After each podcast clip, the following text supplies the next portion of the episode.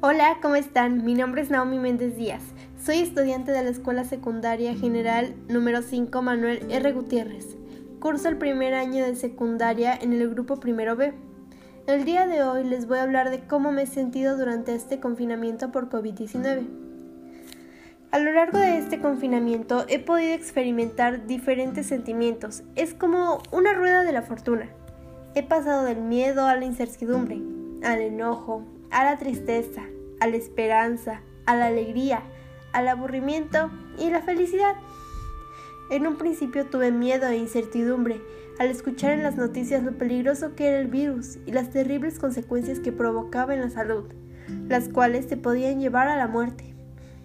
Al decirnos que tomaríamos clases en línea también me sentí triste porque no podía ver a mis amigos de la primaria y en más de una ocasión me enojé pues yo pensaba en mi fiesta de graduación y los planes que ya habíamos hecho con mis amigos y maestros.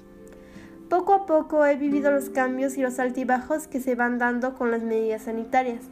El no salir o salir lo necesario, el uso de cubrebocas, la sana distancia, el tipo de saludo, el estornudo de etiqueta, el uso de gel y el lavado constante de manos. Cuando entré a la secundaria me sentía confundida, pero con mucho entusiasmo. Las formas de enseñar fueron diferentes e implicaba que yo pusiera más empeño en mi propio ritmo de aprender y de hacer las cosas. Sin embargo, las condiciones como el desconocimiento de las plataformas o herramientas digitales, la velocidad del Internet, los equipos electrónicos e inclusive el clima que podía ocasionar la falta de luz, todo ello lo volvía más estresante. También en ocasiones me he llegado a sentir muy cansada, por tantas actividades escolares, ya que la carga de tareas en tiempos de evaluación es bastante, que si bien es cierto que no es imposible hacerlas, requiere de que yo sea más organizada y aún así me he tenido que desvelar constantemente para cumplir con todo. Por lo que al día siguiente mi cuerpo se siente cansado y solo quiero correr a la cama o hacer alguna actividad de ocio, aunque es difícil hacerlo en estas fechas de entrega de las que hablo. Pero no todo ha sido pesar ni angustiante. También puedo destacar que este confinamiento me ha permitido revalorar los pequeños detalles, como el salir a caminar y respirar libremente, saludar y abrazar a nuestros seres queridos, el hecho de poder ir a una playa y disfrutar del mar y la arena sin ninguna preocupación.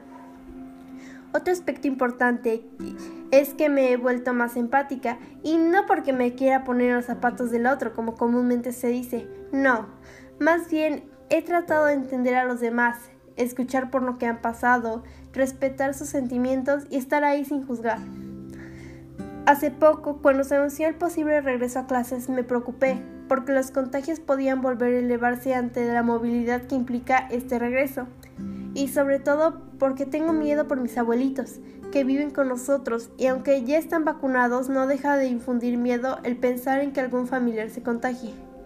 Creo que toda esta situación de pandemia me ha hecho sentirme vulnerable, pero también más fuerte. Y como dicen en la escuela, he sido resiliente, porque junto a ello y mi familia he podido salir adelante. Recibo clases de forma virtual, puedo platicar con mis compañeros y maestros, tengo acceso a la tecnología que me permite realizar mis tareas.